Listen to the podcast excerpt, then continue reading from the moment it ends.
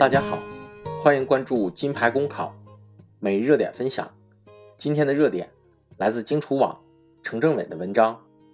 别让微信红包异化了年味。每年除夕是春节期间微信红包的收发高峰。今年除夕全天，全国微信红包收发量达一百四十二个亿，比前一年增长了百分之七十五点七。一位山东滨州男子。除夕当天收到一万多个红包，一位深圳男子一天共发出两千多个红包。男子一天收到一万个红包，即便二十四小时不眠不休，也要有一分钟抢进七个红包的速度，才能完成这一惊人壮举。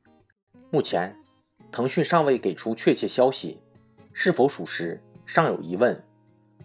网友在羡慕嫉妒恨的同时，不能否认微信红包。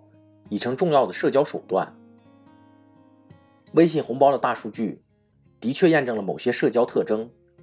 一月二十七日除夕夜，在所有微信红包来往关系中，男男互发比例最高，为百分之三十二。男性因为自身家庭身份定位，一般更热衷于通过社交经营关系。男男互发所占比例最高，说明过去的面面交际，一定程度上。让位于微信红包的来往。至于广东，依然是全国最爱发红包的地区。广东历来是全国商业氛围最浓的省份，表明微信红包裹挟着利益成分。微信红包在互联网公司的眼里，其实是抢占用户市场份额的利器。这个春节，阿里巴巴和腾讯已经为发红包剑拔弩张。支付宝的五福红包，在除夕前。赚足了眼球，春晚进行中甚至抢过节目的风头。QQ 的 AR 天降红包也让消费者抢破了脑袋。没有商业的利益驱动，就不会有本身既是互联网金融创新的线上红包。然而，春晚是古来有之的年俗年味儿，可不要让过度的社交红包抢占了风头。春节起源于农业社会，整体生产水平较低。交通不便的现实，需要一年中集体腾出时间相聚，弥补平时劳作夺去的社交生活。春节的本意是面对面相聚，精神交流大于物质交换，而微信社交的本质是利益交换，某种程度上消解了面对交流的必要性。试想今年除夕这样的画面是否熟悉？年夜饭时少了觥筹交错。个人忙着在各自微信群里收发红包，话也少了，却世人已完成很多社交来往的错觉。至于以往过年最为看重的走亲访友，礼物未到，人未见面，然而红包已发，还有多少专程前往的必要？媒体报道，城市中产最时兴的过年是出国旅游，是否也因为人在海外，红包已经拜年，而少了走亲访友的情感羁绊？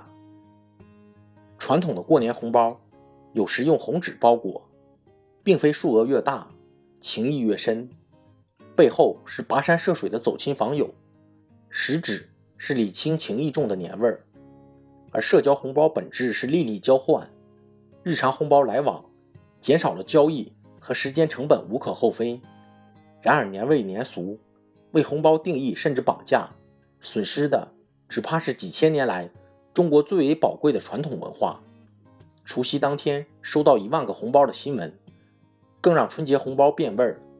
试想，其中有多少亲情来往，有多少利益盘算？社交红包本质上是金融，其必要性和创新性无可置疑。然而，背后互联网公司也请尊重中国人几千年来沉淀的传统文化，让利益的回归利益，亲情的回归亲情。在扩大用户量的盘算之外，也请画好界限，不要让变味的社交红包淡化甚至异化了年味儿。国人也要对社交红包有所警惕，别过度依赖社交红包。该走亲访友还是走亲访友，毕竟金钱往来代替不了嘘寒问暖。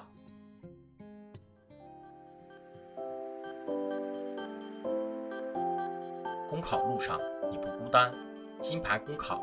与你相伴，金牌公考，是一个由在职公务员组成的公益性公考经验分享平台。近期，我们新上线了公考面试新专辑。如果你在准备参加面试，欢迎你随时进入播客主页关注收听。同时，也可以关注“金牌公考”微信公众号，接收我们每天最新鲜的节目推送，随时与我们交流互动。